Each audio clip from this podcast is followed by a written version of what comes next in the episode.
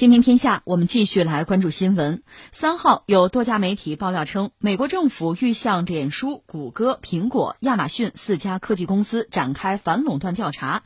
结果日前四只股票全线跳空低开，收盘谷歌跌百分之六点一一，脸书深跌百分之七点五一。这些企业加上奈飞组成的五大科技明星股，市值一度蒸发一千七百亿美元。而大盘方面，刚收获黑色五月的纳斯达克综合指数。数在六月份首个交易日再度收跌百分之一点六一。六月三号，路透社援引消息人士称，本次调查由美国联邦通讯委员会和司法部联合展开。对于四家科技公司的调查。两者将进行分工，联邦通讯委员会专盯脸书和亚马逊，苹果和谷歌则由司法部负责。去年三月份爆发脸书剑桥数据泄露事件之后，美国政府、国会对互联网科技巨头寻求管控的势头日益明显。脸书、谷歌加上另一家社交媒体巨头推特，早已是美国国会听证会问询席位的座上宾了。很有意思，是吧？这个你看，美国人对自己很多盟友。对自己很多贸易伙伴在下手，国内也不闲着啊！对这个一招起急来，六亲不认的。对科技巨头，四大科技巨头，甚至五大也下手。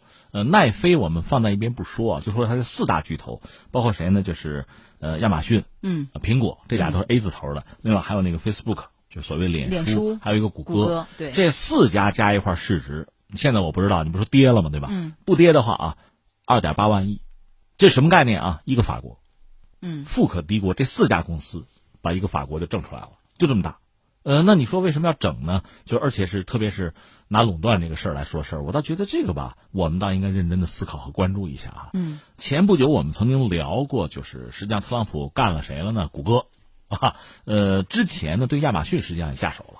我们当时聊呢，曾经谈到过几件事儿，几个原因吧。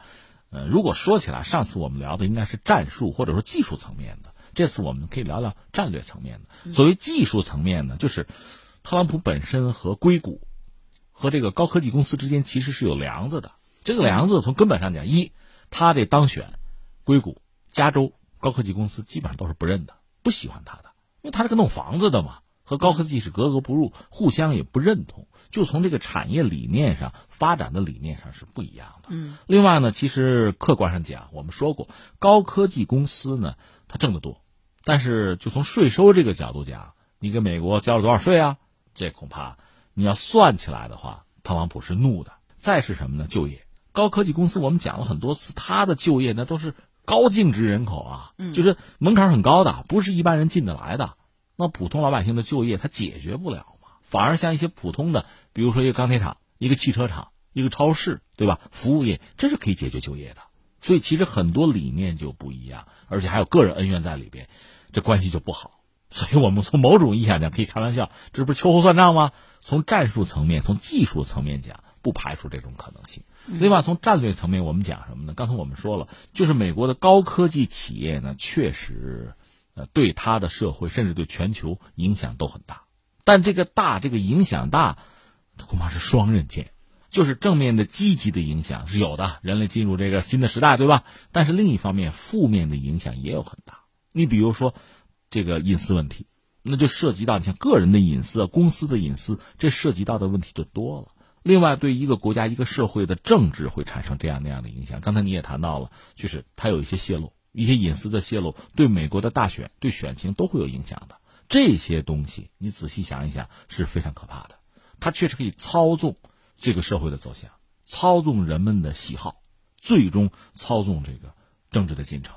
这还不够可怕吗？咱不说别的国家，就是美国自己把自己就就玩成这个样子了，就类似这样的事情。另外垄断，再就是你对社会的贡献。刚才我们讲，一个是就业问题不能靠你解决，解决不了；另外就是你自己还裁员呢，就高科技嘛，动不动人工智能了，不要人了，人都撤出去吧，到这个地步，那你给社会到底带来的是什么？这个其实在美国国内媒体也好，公众啊，很多学者早就有微词，对美国的高科技企业这种巨兽哈。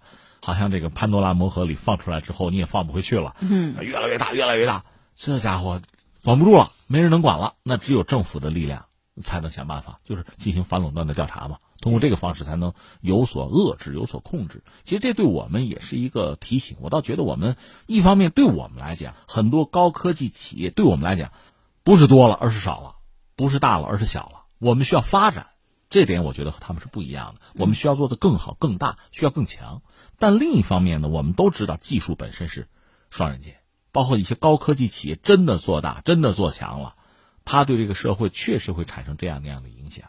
你看，美国已经出了这个问题了，我们是不是也应该注意？反正他摔跟头的地方，我们不要摔。他那个坑，我们就不要再踩了。所以对我们来讲，这里面我觉得也有一些启示的作用，就盯着就是了。